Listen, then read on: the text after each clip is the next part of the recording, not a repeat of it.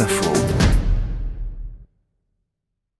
Merci, parce qu'avec l'épidémie de coronavirus, ce mot du quotidien a renoué avec son sens profond. Merci Merci, c'est incroyable. Alors que je leur dis merci. J'aimerais dire merci de tout mon Un cœur. très grand merci à eux. Encore merci. Merci. Merci. Merci.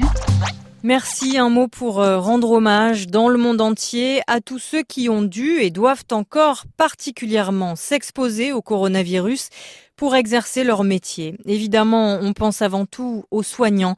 Et en France, ils se battaient déjà, bien avant l'épidémie, pour une meilleure rémunération. Alors peut-être ne savent-ils pas tous, Mariette Darigrand, que merci signifiait à l'origine salaire. Oui, ça c'est drôle parce que si nous parlions encore latin, Marina, bah, nous dirions leur merci, ça, vou- ça voudrait dire leur rémunération.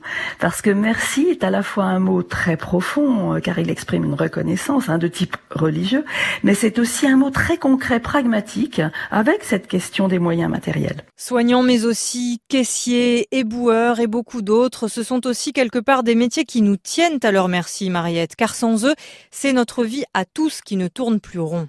Ça, c'est d'autant plus vrai, Marina, qu'en ancien français, demander merci, ça voulait dire demander grâce. Alors, ça amuse toujours les étudiants qui lisent des textes médiévaux, hein, genre euh, euh, chanson de Roland. euh, on voit qu'un chevalier dit merci à celui qui veut lui couper la tête. Alors en français, nous avons perdu cette idée de supplication, alors qu'au contraire, en espagnol, impossible de l'oublier puisqu'on dit gracias, grâce. En anglais, c'est carrément autre chose. Thank you est de la même famille que to think, Ça, c'est une autre belle idée, mais pour les langues anglo-saxonnes.